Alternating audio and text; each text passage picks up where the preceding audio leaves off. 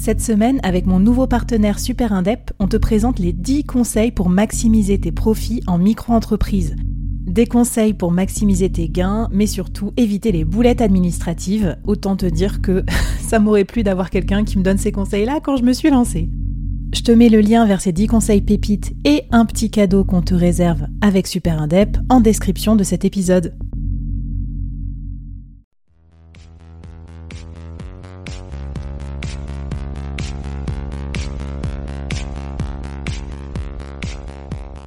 Hello, c'est Flavie, j'espère que tu vas bien et je te souhaite la bienvenue au sein du board. Dans le business, on ne peut pas être expert sur tout et c'est pas toujours simple de prendre les bonnes décisions, qu'on soit dirigeant, manager ou entrepreneur ou en voie de le devenir. C'est pour ça que j'ai eu envie de créer le board, une sorte de euh, comité de direction virtuel. Chaque semaine, j'ai une conversation avec un expert ou un dirigeant de mon réseau à ce micro pour t'inspirer, te challenger, t'aider à prendre de bonnes décisions. Le board, c'est aussi et surtout une business communauté pour continuer la conversation avec nos experts ou entre nous afin de trouver des idées ou des soutiens. Retrouve-nous en description du podcast pour continuer la conversation et nous poser tes questions. Mon invité du jour et tous les membres du board te souhaitent la bienvenue et un bon épisode.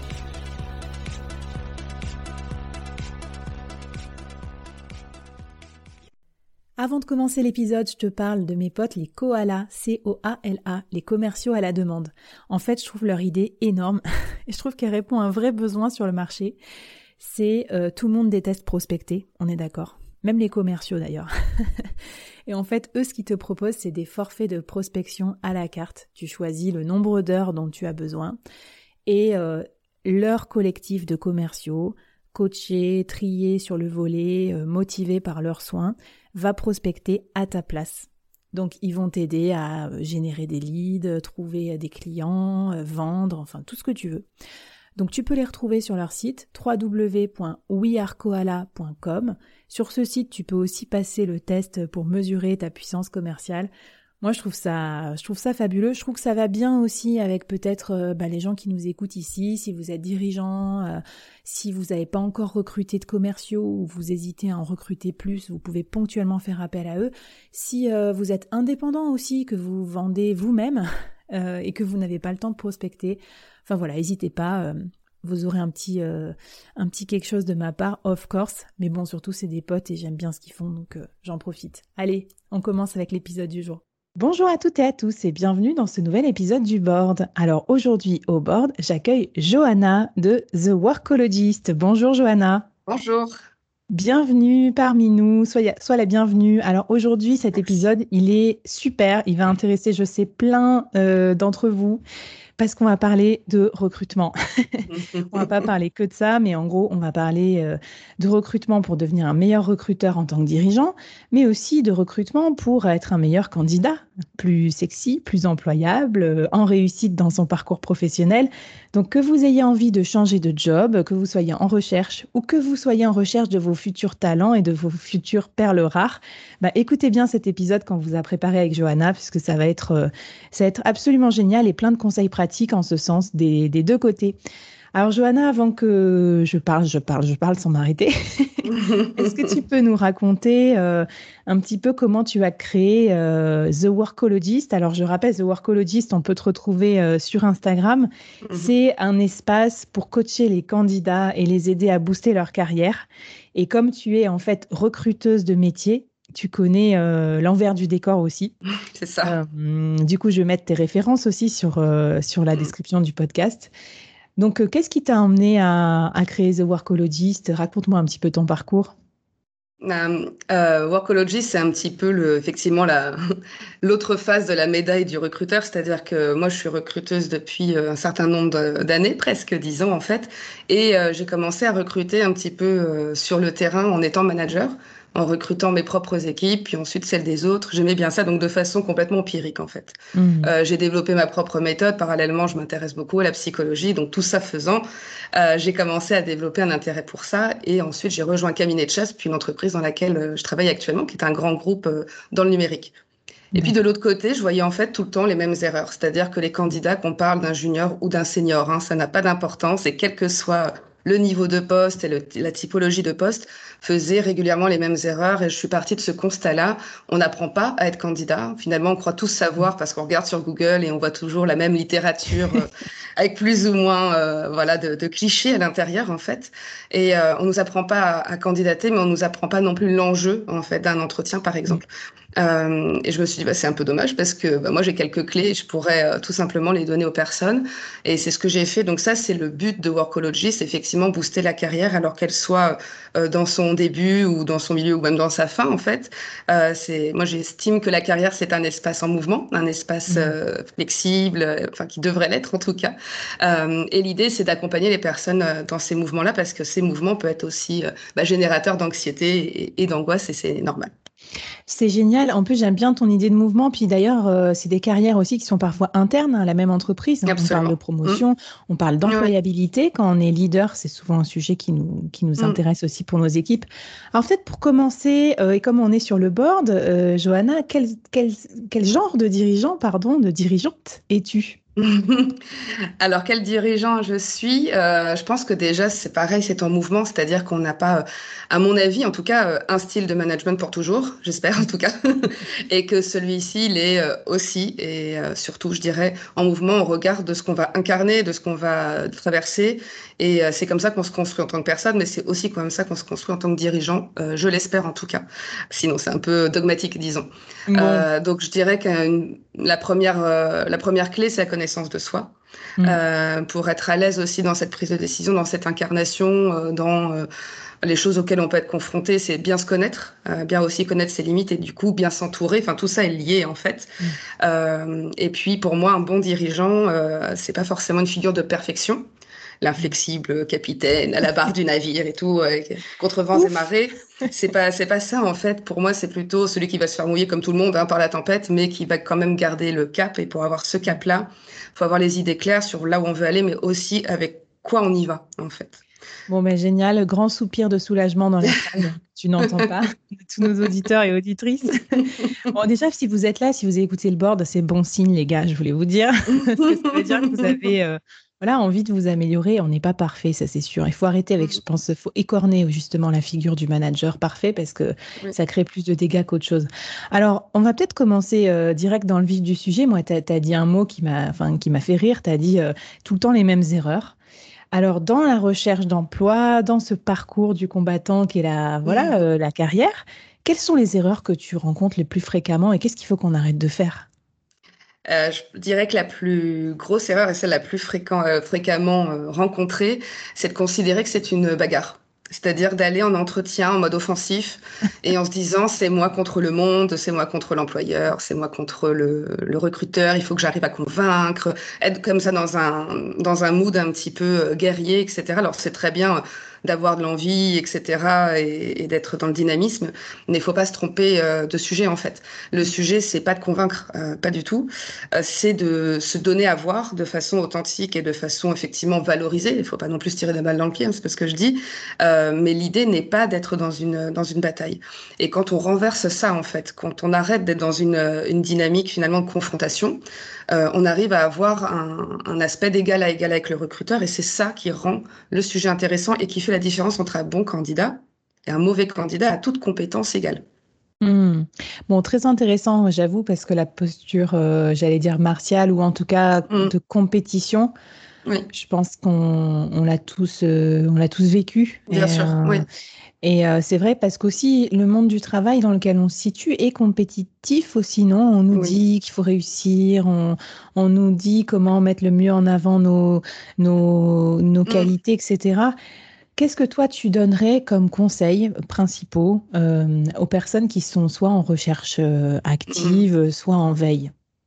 Alors déjà, je dirais que pour euh, terminer sur ce que tu viens de dire, effectivement, ça peut produire deux écueils. En fait, il y a le côté trop offensif, mais aussi il y a l'inverse. Toutes les personnes qui ne se sentent pas prêtes à être dans une logique martiale et qui vont être complètement coupées. Mais c'est la même chose, en fait. C'est les deux faces d'une même médaille. Mm. C'est euh, et je dois absolument convaincre et faire ceci, faire cela.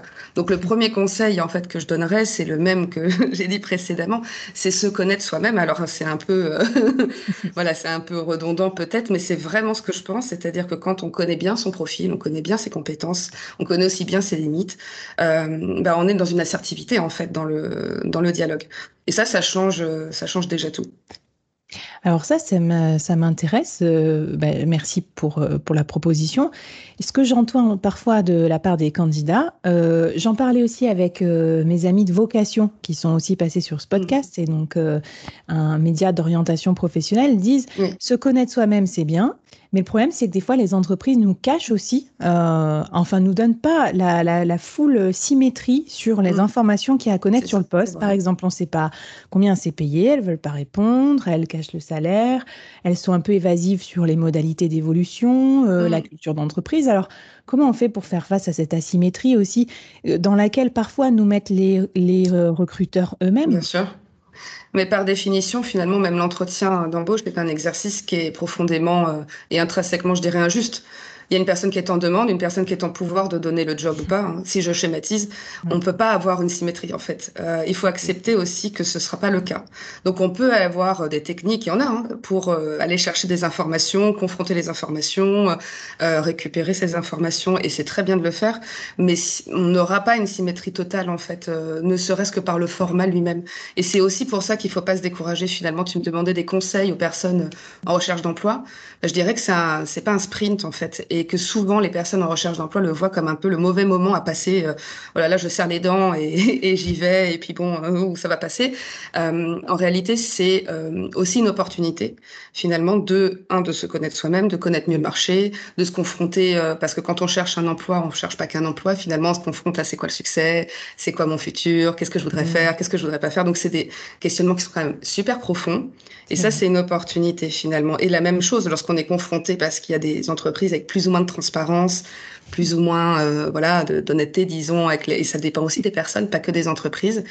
Et ben ça, c'est un peu comme dans la vie, j'ai envie de dire. Et il y a des façons de le contourner ou des façons euh, d'aller en, profondeur. Et puis parfois, on n'y arrivera pas. Et, là, on doit en tirer les conséquences euh, pour soi-même, en mmh. fait. Et faire le choix d'y aller quand même ou pas, ça, ça c'est personnel, dirais-je. Mmh. Et alors, dans, le, dans toutes les nouveautés qui existent, les nouvelles façons de recruter, d'être recruté, d'être vu, de se donner à voir, est-ce que toi, tu as des outils euh, de prédilection, par exemple, qu'on peut utiliser quand on est candidat euh, pour se préparer ou pour euh, ben, courir ce marathon? Workologist, par exemple.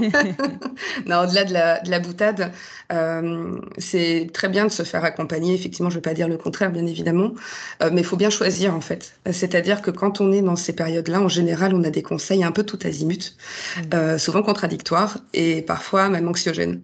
Donc l'idée, c'est aussi euh, parfois de savoir un peu faire euh, reposer, euh, reposer les choses, de bien sélectionner. C'est un peu comme quand on s'informe voilà, sur l'actualité, bien sélectionner ses sources d'information, si possible qu'elles soient un petit peu différentes, et puis ensuite se faire sa propre opinion. Et, et voilà, c'est déjà très bien en fait. Donc il n'y a pas d'outils en particulier. Il faut s'ouvrir un maximum, je dirais, et ensuite sélectionner les sources qui nous paraissent les plus intéressantes, mais pas forcément céder aux conseils qui sont les plus euh, peut-être bruyants ou, autres parce qu'ils nous conviendront peut-être pas. D'accord, non mais tu as raison de dire aussi qu'il faut peut-être euh, canaliser mm. les, avis parce que entre tes proches, euh, tout ça, tout le monde qui, vient, qui vient s'inviter en fait dans ta carrière, mm. ça peut être un peu, un peu anxiogène. Pourquoi les gens ils viennent te voir, toi en particulier C'est quoi leur problématique du moment Ça, ça m'intéresse de savoir ce, mm. qui, ce qui les questionne en fait à ces candidats? Je dirais que c'est deux pivots, en fait, deux moments pivots. Le premier, c'est euh, bah, je m'aperçois qu'il y a quelque chose qui va pas à mon travail. Mm. C'est pas que ça me plaît plus, mais bon, j'ai plus le feu, etc. Et donc ça, c'est la, la réflexion du changement. Et donc le changement est un process qui prend beaucoup de temps c'est normal hein, pour ceux qui nous écoutent euh, et qui sont encore dans le dans cette phase comme ça, etc. C'est tout à fait normal. Ça peut prendre vraiment très longtemps parce que, et c'est très personnel. Donc ils viennent déjà me voir pour ça, en me disant euh, un peu en mode bilan de compétences finalement, en me disant bon bah voilà, je voudrais faire quelque chose d'autre, je sais pas exactement quoi. On fait le point sur les, les compétences, sur les talents, sur l'environnement qui les énergise ou pas, euh, sur le marché aussi parce que l'idée mm. c'est aussi de confronter ça avec une vue d'avion, une vue sur le marché que je peux apporter par mon expérience de, de recruteuse. Donc ça, c'est la première chose. Et la deuxième chose, c'est euh, bah, l'autre bout du, tunnel de décision, je dirais qu'on est vraiment dans l'action et qu'on se met à postuler. Et que là, ça y est, on est, euh, on est dans le concret. Et ben voilà, on est confronté avec ce que je disais euh, en premier. On nous a jamais appris à faire, et donc on se retrouve mmh. confronté à des problématiques de communication essentiellement, mais même de voilà de, de gestion du stress, ça peut être gestion des émotions, de plein de choses qui se mêlent. Donc là, on vient me voir pour ces pour ces raisons-là aussi. Et j'accompagne les personnes sur un l'accompagnement sur le, sur le pitch, par exemple, donc se mmh. présenter de façon impactante, préparer l'entretien, les fameuses questions, les questions pièges, tout ça. Présentez-vous. le présentez-vous, mais le présentez-vous c'est bah, un exercice, ça s'apprend en fait. Il y a des techniques et c'est moins pire que ce qu'on peut penser. Même prendre du plaisir euh, dans cet exercice, c'est possible. Euh, et puis ensuite, il y, a, euh, il y a toute la partie un, petit peu de gestion euh, émotionnelle qui est souvent liée, hein, de stress ou, ou, ou pas d'ailleurs, de gestion en général. Et puis ça peut aller jusqu'à bah, une fois que j'y suis et qu'on me dit qu'on me dit oui, comment je négocie, comment je rentre au mieux en fait dans l'entreprise. Ouais, super intéressant. En fait, c'est beaucoup plus large que ce qu'on pourrait penser, toutes les compétences qui sont euh, nécessaires.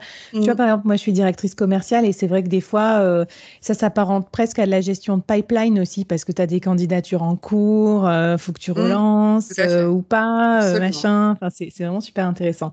Mais Alors, pour moi, je, pardon, je te coupe, mais le recruteur a plus de, de skills en commun, on va dire, avec un commercial, par exemple, mmh. qu'une RH généraliste. C'est un peu provoquant quand je dis ça, mais je le pense vraiment. Alors, j'apprécie tout à fait, parce que je vais te lancer sur ce sujet, entre autres, qui est bien sûr l'art de questionner. Et d'ailleurs, le manager aussi partage normalement cet art, parce que poser des questions pertinentes fait partie de ce qui va vous permettre ben, de motiver vos troupes, d'asseoir votre légitimité, etc., plus que d'asséner des ordres. Alors justement, qu'est-ce que... Euh, qu'est-ce qu'on peut. Euh, enfin, ouais, je vais faire appel à ton autre casquette, du coup, de recruteuse, parce que je sais que autour de moi et dans cette assistance, euh, on est tous désespérés par le recrutement. on trouve que c'est un art très difficile, à la fois dans lequel il y a beaucoup de, de recherches euh, techniques, etc., mais il y a aussi beaucoup d'empirique. On cherche tous la méthode, la méthode géniale pour recruter les meilleures personnes et on s'est tous trompés en recrutement, on trouve ça difficile. Alors, est-ce que tu peux nous donner quelques conseils pour devenir de meilleurs recruteurs? Euh, Déjà de façon un peu euh, socratique, je dirais, euh, faut savoir qu'on ne sait pas. C'est-à-dire que souvent le recrutement, on a été amené à en faire sans que ce soit notre métier, et parfois même on a eu des succès, on a fait des très bons recrutements, etc. Et donc on est persuadé qu'on sait faire. Ah bah moi j'ai du feeling, moi je sens les gens, moi ça va, etc. Et le risque de ça, c'est le biais. C'est-à-dire qu'on va avoir tendance en fait à ne sélectionner puis euh, à ne valider que des personnes qui vont ressembler au recrutement qu'on a déjà fait et par extension c'est très souvent qui nous ressemblent à nous-mêmes. Mmh. Donc là on a une problème, c'est un danger en fait, c'est un risque de, de, de, biais. On a le même en tant que recruteur sauf qu'on est au courant quoi. Donc euh, oui, vous êtes formé, vous êtes mieux formé que nous. Voilà c'est ça. Donc c'est déconstruire déjà euh, ça, croiser les regards, c'est-à-dire que pour éviter notamment mmh. cette partie de biais, mais également pour apporter au candidat bah, la full picture, je dirais sur le, le poste par exemple croiser le regard recruteur opérationnel, c'est un bon moyen aussi euh, bah, de, normaliser euh, les choses. Et puis, euh, dernier conseil, c'est bien connaître le poste. Alors, ça peut paraître très simple, hein, mais bien connaître le poste sur lequel on recrute. Mm. Très souvent, on pense qu'on le connaît, bah, c'est bon, c'est dans mon équipe, je connais quand même le poste, etc. mais le fait de devoir l'écrire, par exemple, de devoir en parler, de devoir mettre une distance avec ça et de l'analyser, finalement, c'est mettre des mots dessus, nous permet de prendre du recul et d'identifier vraiment les compétences else euh, les vraies compétences, hein, et pas la liste au Père Noël qu'on voudrait euh, sur le poste, qui sont importantes pour le poste. Donc ça, c'est vraiment les étapes, je dirais, euh, importantes. Mmh. Et tu as raison de parler de ça, parce qu'en plus, les postes, ils évoluent. Je sais pas, par exemple, moi, j'ai la même équipe depuis 5-6 ans. Mmh. Le poste, les contours, les skills ont évolué, je pense, en 5 ans. Mmh. Donc, il faut remettre à jour la job desk. c'est ça, et se challenger vraiment sur les vraies compétences. C'est-à-dire que souvent, on a des listes je voudrais qu'il soit ci, soit ça, ça, ça, ça. Donc, ça fait un peu une petite mm. liste comme ça. Et finalement, une bonne façon euh, peut-être de challenger ça, c'est de se dire qu'est-ce qui pourrait faire échouer le poste?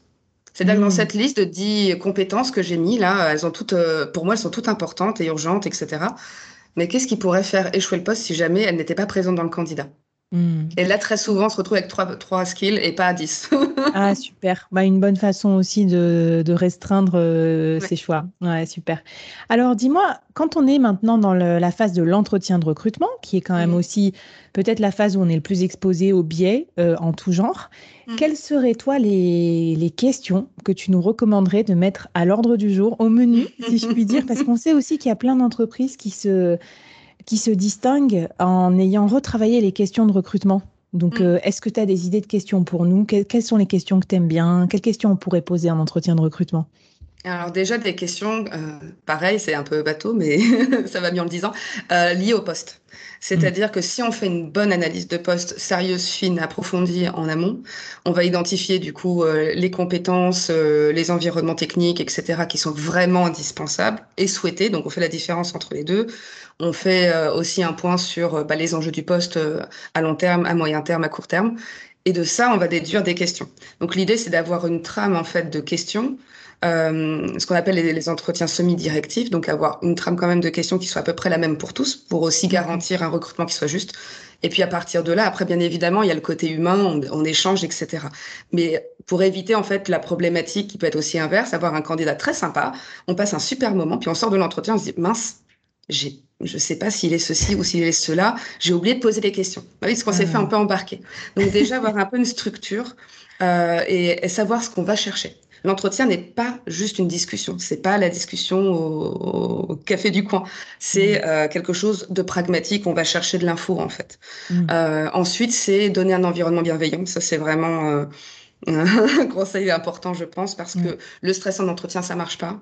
Mettre ah, le candidat sur le grill, ça ne marche pas. En fait, on va avoir des réactions bah, de fuite ou des réactions d'agressivité de la part de la personne en mm. face, si elle se sent stressée, et donc on n'obtiendra pas la bonne information, donc ça ne fonctionne pas.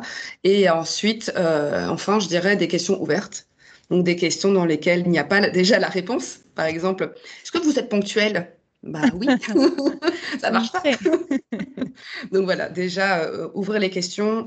euh, bien écouter en fait, l'écoute active. Bah, c'est pour ça que je parlais aussi euh, de la relation avec les fonctions commerciales parce que c'est vraiment des compétences en commun.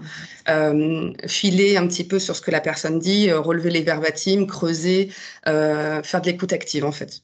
C'est marrant, ça me fait vraiment penser même au coaching commercial parce que tu vois, quand tu fais mm. les coachings, euh, on te dit vraiment de pas dire si oui ou non c'était bien fait, on te dit de noter ce que la personne a dit, le verbatim. Et du coup, ça aussi, je me suis posé la question, je sais pas si tu as un conseil, quel genre de prise de notes on doit faire dans un entretien euh, d'embauche? Parce que parfois, je, je, relisais mes papiers, je me dis, qu'est-ce que j'ai raconté sur cet entretien? Enfin, euh, qu'est-ce que j'ai noté? Ça me sert à rien. Alors que tu es d'accord, normalement, il faut faire souvent un compte-rendu d'entretien. Alors, on met quoi dans le compte-rendu? Qu'est-ce qu'on peut prendre comme note en tant que recruteur? Qu'est-ce qui est important de noter? Ce qui est lié à l'analyse de la fiche de poste déjà. Donc, si on n'a pas les infos euh, liées à ces trois quatre points qu'on s'est dit en amont, c'est qu'il faut creuser encore. Donc peut-être que la personne ne nous donne pas à voir cet élément-là, il est fuyant, mais justement, c'est un mmh. signal. Mmh. Euh, ensuite, noter effectivement bah, les, les, informations, on va dire, euh, euh, le salaire, etc. Donc toutes les informations comme ça pour pas avoir à y revenir. Et aussi parce que parfois il peut y avoir des différences d'un entretien à l'autre avec la même personne. Euh, voilà. ok, ouais, très clair. Ça.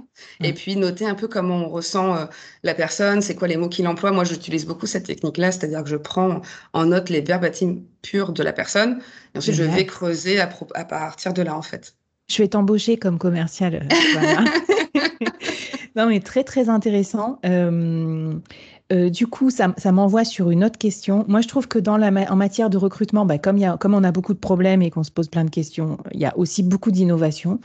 Il y a du recrutement prédictif, il y a euh, des algorithmes, il y a des robots qui analysent les CV, il y a tous les tests, Assess First. Aujourd'hui, on parle aussi de beaucoup plus de, de matching entre le candidat et la culture d'entreprise, parce que le poste, c'est une chose, mais si on veut voir sur l'avenir s'il pourra évoluer dans l'entreprise, il y a ça.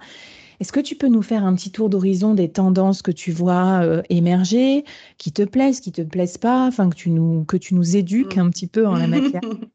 bah, effectivement, on en a cité quelques-unes, donc euh, c'est très très à la mode cette idée de, de matching parce que finalement c'est aussi assez séduisant. Euh, c'est simple à comprendre et aussi côté candidat, euh, c'est plus simple à appréhender que de remplir son profil sur 50 euh, euh, applis ou, ou autres. Donc en fait, ça se simplifie, ça va vers aussi quelque chose qui est plus candidat friendly. Et ça, pour moi, c'est quand même intéressant. C'est sûr que dans un avenir lointain, l'intelligence artificielle et autres va nous aider en fait, non pas à supprimer, mais à faciliter les, les, les moments de process où on a une faible valeur ajoutée. Euh, pour en revanche nous laisser en fait plus de temps, plus d'énergie sur là où on a notre valeur ajoutée. Donc pour moi, c'est pas euh, une compétition du tout. Au contraire, ce sont des outils qu'on utilise, qu'on n'utilise pas. Et euh, la mise en garde peut-être, c'est de se dire qu'il faut faire aussi attention au, au, mode, etc. Et que les choses mmh. sont finalement un ensemble. Donc oui, euh, le soft skills c'est hyper important, le technique aussi, mais la culture d'entreprise aussi. Enfin voilà, donc mmh. le, le recruteur finalement fait le lien entre tout ça euh, normalement doit être un peu au centre. Et je dirais que là, ce que je remarque aussi de façon plus générale, c'est que la fonction de recrutement se professionnalise en fait, se détache de plus en plus de juste une petite partie de la RH généraliste et devient une fonction à part entière du type il y a des écoles qui se créent, des masters qui se créent. Mmh. Et ça, pour moi, c'est très important et très, c'est un peu mon cheval de bataille, la professionnalisation euh, du recrutement.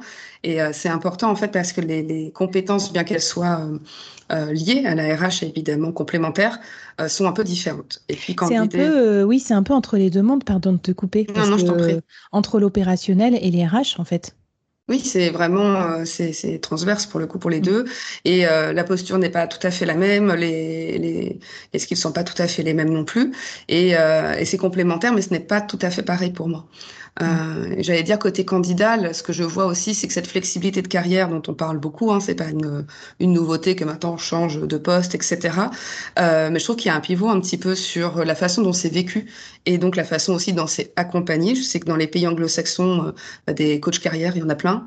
Euh, c'est un marché qui est plutôt développé, qui est moins développé peut-être en France encore, mais qui va l'être, je pense, de plus en plus, parce que l'accompagnement des gens de façon générale, hein, que ce soit dans la carrière ou dans d'autres choses, hein, même le sport, euh, enfin voilà, la santé, ça nous paraît normal maintenant, bah pourquoi pas dans la carrière quoi. Ah pourquoi pas avoir un agent en fait, c'est ça, un agent de carrière? Il peut y avoir des agents, il peut y avoir des gens qui nous, euh, un peu à la manière de, de, coach en fait, qui nous accompagnent sur des points précis. Ça peut être euh, sur euh, des sujets aussi. le burn-out par exemple est un, un, sujet de plus en plus présent dans les carrières malheureusement. Bah, il y a des personnes qui se spécialisent là-dedans et en fait c'est très intéressant. Mmh. Écoute, je te remercie parce que c'était super sympa et euh, de toute façon, on peut aller voir The Workologist pour avoir tes contenus et tout, pour euh, avoir continué à discuter avec toi, euh, voir tes inspirations. tu décodes aussi ces tendances, ces modes et puis on, c'est sympa quand on, te voit sur Insta parce que tu nous donnes aussi plein de tips pratiques pour rester en veille, pour aiguiser son emploi. C'est ça l'idée. Moi, c'est un sujet que j'aime bien aussi parce que je trouve que dans une carrière tout court, euh, le fait d'être toujours en veille et d'être dans l'apprentissage permanent, c'est nécessaire, de toute façon, quel que soit son métier, mmh. pas forcément pour chercher euh, du boulot. On dit mmh. d'ailleurs, moi, on m'a souvent dit dans ma carrière que quand on est euh, manager, on, est, on doit toujours être en train de recruter aussi ses futurs talents. Et malheureusement, je trouve que des fois, on se retrouve le bec dans l'eau parce qu'on recrute que quand on a besoin, donc c'est un peu trop tard. Un peu, je pense que c'est peut-être pareil pour le candidat, il cherche peut-être quand c'est trop tard aussi, non? Oui, oui, c'est vrai, c'est toujours un peu dans un sentiment d'urgence et c'est parfois un peu dommage parce qu'effectivement, on peut être précipité, avoir peur de pas trouver ou le job ou le candidat et du coup euh, faire des choix un peu euh, voilà, un petit peu précipité. Donc attention, attention à ça.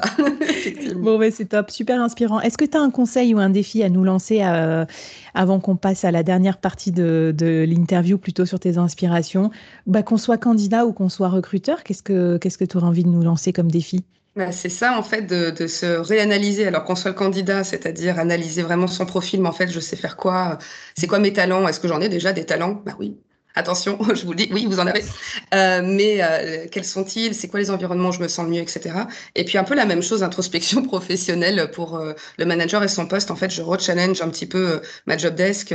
Est-ce qu'elle a évolué, pas évolué Qu'est-ce que j'ai appris au bout de toutes ces années où le poste était occupé? Voilà, se remettre un petit peu dans, dans ce bain-là, je dirais. Bon, mais génial. Et donc pour ceux qui nous écoutent ou qui nous regardent hein, d'ailleurs sur YouTube. Euh, moi, j'avais aussi d'autres contenus là qui me viennent en tête complémentaires qu'on avait fait dans le board. Euh, un épisode sur la rémunération avec Sandrine mmh. Dorbe. Donc, euh, super mmh. sympa pour comprendre aussi, parce que ça, c'est, un sujet dont on n'a pas stricto sensu parler, mais qui peut euh, aiguiser les tensions dans l'entretien. Oui, si vous voulez savoir où vous en êtes, comment fixer la rémunération mmh. de vos futurs recrues, tout ça, c'est super sympa. Et après, j'avais fait un épisode du Board Express aussi spécial sur tous les tests de personnalité, 10 tests de personnalité professionnelle pour comprendre où tu te situes. Donc, ça peut vous aider dans le connais-toi toi-même. Et en plus, je vous ai mis les résultats de mes tests. et euh, ça questionne voilà toute cette tendance du matching et tout que je trouve, mm-hmm. que je trouve rigolote, mais voilà, qui a, qui a des limites aussi, évidemment. Johanna, toi, pour finir, alors, est-ce que tu as des modèles d'entreprise ou des dirigeants qui t'inspirent particulièrement, peut-être pour leur recrutement d'ailleurs, mais peut-être pour d'autres choses aussi j'ai pas forcément de, de, modèle à proprement parler en fait. C'est plutôt euh, dans le quotidien. Euh, il y a plein de choses qui peuvent m'inspirer, qui sont pas liées à l'entreprise forcément d'ailleurs, mais voilà qu'on vient raccrocher. Euh, donc j'ai pas nécessairement nécessairement de, de, nom en tête, disons. D'accord. Est-ce que, comme on parlait tout à l'heure, que, que, quand on est dans la recherche d'emploi, il faut savoir bien s'entourer. Là, on est dans le board. Le board, c'est un comité de direction virtuel aussi pour nous aider à prendre les mmh. bonnes décisions. Toi, est-ce que tu as un board dans ta vie professionnelle ou dans réel ou imaginaire tu sais, qui donne des conseils. moi et mes nombreuses personnalités. On en a tous, hein, t'inquiète pas. Euh, bah déjà au travail, euh, mon board c'est un peu mon équipe et puis c'est ma propre manager. Mm. sur laquelle je peux m'appuyer. J'ai cette chance, donc euh, c'est euh, déjà ça. Mon entourage très proche aussi, personnel, notamment mon compagnon. C'est un bon bord de, décision euh, sur un certain nombre de, sujets. et puis ensuite, c'est un peu ce que je disais précédemment, c'est en fait ouvrir vraiment ses chakras en fait et essayer de diversifier ses sources d'information parce que c'est comme ça qu'on va prendre des décisions aussi plus larges avec un esprit plus ouvert. Ça, pour moi, c'est très important de pas rester que dans son propre milieu et d'essayer de s'entourer, en tout cas d'avoir des informations de personnes très différentes. Mm. Ben, J'apprécie. Et d'ailleurs, euh, tu vois, dans un épisode qu'on avait fait sur, euh, euh, avec Gaël et Mar sur comment bien s'entourer dans le business, il disait que par exemple, la recherche d'emploi, ça pouvait être l'occasion de se créer un board ponctuellement. Mm avec des personnes, euh, soit qui font le métier euh, que tu rêves de faire, soit qui sont mm. dans le secteur d'activité, mettons, je sais pas, tu veux travailler dans les cosmétiques, et du coup se créer un board pour 3-4 mois, 4, 5, 6 mois, éventuellement le temps que dure la recherche. Donc, euh, bon, ben top. est-ce que toi, tu as, est-ce que tu, on va parler maintenant de cette partie conseil aussi qu'on t'a donné. Alors ça, c'est ma, ma, question un peu tradie du board, mais quel est le meilleur conseil qu'on t'ait donné dans ta carrière et peut-être le pire? Alors, le meilleur, je dirais, c'est bah, essaie et tu verras. Alors j'ai un peu de mal à la base j'avais un peu de mal avec ça parce qu'en bonne perfectionniste, euh, euh, bonne euh, bonne élève, etc. moi je voulais que ce soit parfait. sinon rien, bah du coup c'était rien. Donc souvent finalement ça empêche en fait de, de créer, ça, ça empêche aussi de, de développer des projets parce que ça, ça met une pression. Donc je pense que ça peut parler à beaucoup de personnes ce perfectionnisme. Donc essaye et tu verras. Finalement, c'est aussi le lâcher prise, mm. c'est aussi la capacité à avancer en faisant des erreurs, en les assumant, en se disant qu'en fait ça fait partie du process et non pas c'est quelque chose qu'on doit accepter. Donc ça fait partie du process. Quand j'ai compris ça, ça a tout changé en fait. Hein. Vraiment, je me suis dit, euh, je peux avancer pas à pas. Euh, non seulement c'est pas qu'il faut que je m'excuse pour mes erreurs, mais en fait c'est plutôt comme ça que je vais apprendre. Mm. Alors, évidemment intellectuellement je le comprenais, mais j'arrivais pas trop à l'appliquer. Et quand j'ai commencé vraiment à l'appliquer, ça a tout changé. Euh, et le pire, c'est euh, un jour on m'a dit non mais qui t'a demandé de faire ça, reste à ta place. Mm. Et donc le reste à ta place, je peux pas l'accepter en fait. C'est pas du tout euh, ce en quoi je crois.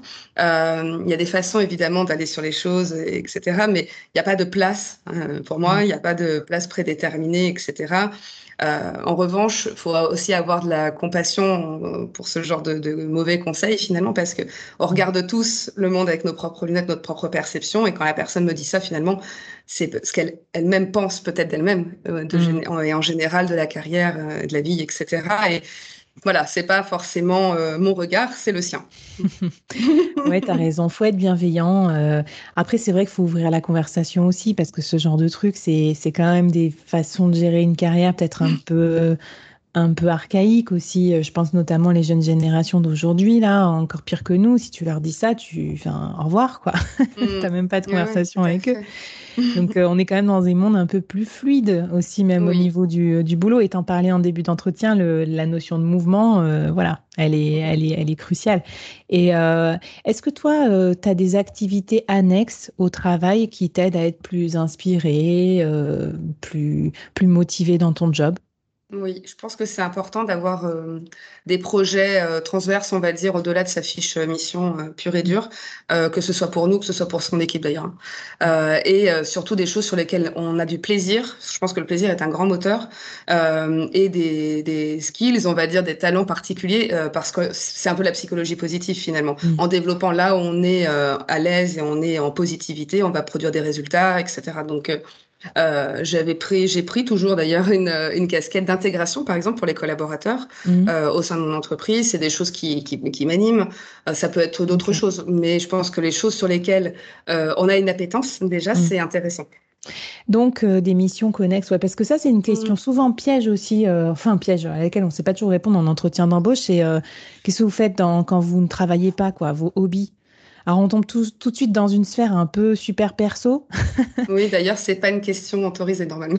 Ah ouais, c'est vrai? Ouais, D'accord. c'est euh, oui, oui. Bon, en tout cas, vous avez vu comment vous pouvez faire un petit pied de nez, vous pouvez parler de vos, de vos autres casquettes Oui, hors de ça. votre fiche de euh, poste. Si Oui, on pas peut, déballer on le peut tricot. répondre euh, à ce qu'on qu'on fait euh, quand on, on est en week-end, mais a priori, ça n'a ça a moins de rapport euh, Mm. finalement avec le poste. Et ce sont euh, ce sont pas des questions normalement qui, qui se posent puisqu'elles peuvent euh, bah, justement euh, mener à de la discrimination. Bon, à la discrimination, j'en ai même pas parlé, ça peut faire un entier d'épisode. Euh, on va te, on va te contacter aussi pour ça, hein, parce que les gars, attention, il y a encore plein de questions, hein, j'entends plein plein de questions qui sont de nature discriminante, faut faire attention à ça. Mais euh, en fait, le, juste le dernier point pour, euh, pour la discrimination, c'est que très souvent, on est discriminant sans le savoir. Mm. C'est-à-dire que la question des hobbies, on peut, elle peut nous paraître tout à fait bon enfant et pour créer du lien avec le candidat, là, je lui ai juste demandé quel sport il pratiquait. Et donc, on voit pas en fait le mal derrière ça. En revanche, euh, si la personne nous dit je fais de l'équitation et que nous aussi, on aura tendance à le favoriser inconsciemment. Et euh, s'il nous dit je fais, euh, je sais pas moi, du football, etc., on aura une image en fait qui va se créer dans notre tête. Mm. Et c'est en ça que ça peut porter vers, euh, vers ce genre de comportement. Mm. Et mm, alors, avant, avant de se quitter, euh, qu'est-ce que, comment tu fais toi pour rester à la page, que ce soit sur le recrutement ou pour apprendre dans ton travail? Est-ce que tu as des sources, des choses que tu écoutes, que tu lis, des choses à nous conseiller? Euh, je lis beaucoup déjà, euh, mais ça peut être des choses qui ont un rapport lointain, on va dire, avec la fonction, mais qui, qui peuvent euh, nourrir. Euh, Il y a les, les personnes au, au sein de l'entreprise aussi qui ont des fonctions un peu différentes. J'aime bien un peu euh, comprendre, comprendre ce qu'ils font en fait. Mm. Les choses sont, sont super liées entre elles en fait. Et c'est un peu comme orcologiste avec ma, ma profession euh, euh, de recruteuse, c'est c'est très très lié en fait. Mm. Et, et là, c'est la même chose. Donc, je lis un peu de tout. Euh, je vais, euh, je regarde l'actualité beaucoup aussi. Mm. Euh, voilà, ça, c'est des choses qui me, qui nourrissent.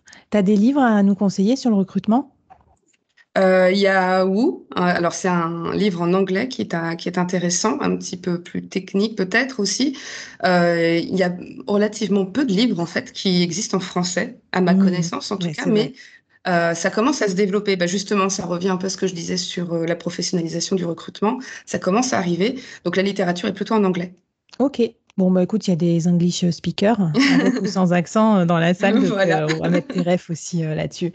Ce serait quoi ton mantra pro pour résumer, Johanna? Euh, bah, ce serait test and learn, je pense. C'est-à-dire dans cette idée de flexibilité euh, et aussi dans cette idée effectivement de euh, bah, d'accepter qu'il peut y avoir euh, des sorties de route et ça n'est pas en fait des sorties de route, c'est euh, des erreurs, etc. Que tout est lié, rien n'est hiérarchisé comme ça, ça marche, ça marche pas. Et voilà, d'être plutôt dans un, un dynamisme, une flexibilité encore plutôt que euh, vers la poursuite d'un but et du coup qui nous pressurise sur euh, Mm. j'y arrive, j'y arrive pas. Ah, génial. Bah, écoute, c'est super positif, que ce soit pour les recruteurs, ça nous détend, ou pour les candidats aussi, ça nous détend. Euh, est-ce que tu as un, un dernier message à adresser aux dirigeantes et aux dirigeants qui nous écoutent? Euh, je dirais que pour les dirigeants, ce que moi me touche particulièrement chez les dirigeants, euh, et, et je pense à cette, euh, je ne sais pas si tu vois, mais cette vidéo de Barack, de Barack Obama qui se met à pleurer en plein, euh, en pleine conférence. Alors sans peut-être aller jusque-là, mais je remarque que moi, les grands leaders quand même euh, sont très authentiques et euh, se montrent, savent se montrer sensibles et incarner un leadership qui est un leadership total, c'est-à-dire euh, euh, en pleine acceptation euh, d'eux-mêmes. Alors c'est un peu philosophique ce que je réponds, mais Non, moi non. ça me touche, ça me touche particulièrement en fait des personnes qui sont en- capables de se montrer 360 et pour autant, personne ne remettra en cause leur leadership. Enfin, je pense Mmh, que mmh. on est tous d'accord pour se dire que Obama est un leader exceptionnel. Donc ça, c'est quelque chose qui m'intéresse beaucoup aussi, c'est d'être dans un, un management et un leadership avec des nuances en fait. Mmh. Écoute, euh, on va pas te, te démentir. Puis je pense que dans, en plus, dans la relation recruteur-recruté, il y a vraiment cette notion peut-être de sortir du jeu de dupe et d'aller vraiment dans une relation plus qualitative, euh. Plus frontale, plus, plus, plus adulte aussi, plus égalitaire. c'est ça. Plus J'espère exactement. que cet entretien avec Johanna vous aura, vous aura permis d'aboutir ça. Moi, j'ai trouvé ça super intéressant, Johanna. En Mhm. tout cas, merci pour tous ces conseils. Et puis à la prochaine dans les prochains épisodes du board. Bye Merci bye. beaucoup. Bye bye.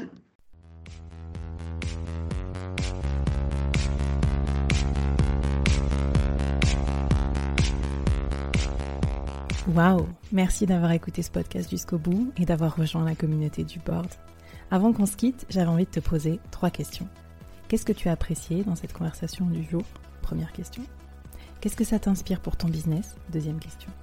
Et la troisième, est-ce que tu acceptes le challenge lancé par notre invité du jour? Viens vite nous raconter tout ça, j'ai hâte de te lire et de faire plus ample connaissance. Les liens pour nous retrouver sont en description. Si tu as aimé cette conversation, je te donne rendez-vous sur les prochains épisodes du board où j'ai plein d'invités intéressants à te présenter et je te demande un dernier service d'ici là. Tu serais un amour de partager ce podcast à ton réseau et de nous aider à le promouvoir sur les plateformes d'écoute en nous mettant une super note et un gentil commentaire. Par exemple, Flavie est tellement formidable qu'elle a réussi à me parler finances sans m'endormir. Ou je suis devenue un PDG épanoui grâce au board. Allez, merci à toi, cher membre du board, et à très vite. Bye